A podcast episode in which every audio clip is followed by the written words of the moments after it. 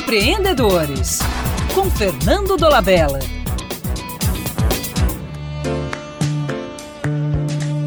Por que trabalhar? Essa pergunta aparentemente supérflua será tema renitente neste século em virtude da entrada do robô no mercado de trabalho. Isso significa que será inevitável a substituição da ética do trabalho pela ética do não trabalho. A questão vai além de se saber se o trabalho faz parte do nosso DNA. Na verdade, há dois tipos de trabalho: o que exercemos como empregados, servindo a outros, e aquele que fazemos para nós mesmos, servindo a nossa paixão, diversão e desejo, como fazem os empreendedores, artistas, pesquisadores. Historicamente, não há nada que aceitamos com tanta submissão e regularidade como o emprego. Pesquisas mostram que mesmo jovens nem nem que não trabalham nem estudam acreditam que só o trabalho duro os faria progredir. Isso não quer dizer que a forma dominante de trabalho, o emprego, seja satisfatória. Mesmo os empregados de altos salários raramente se sentem felizes.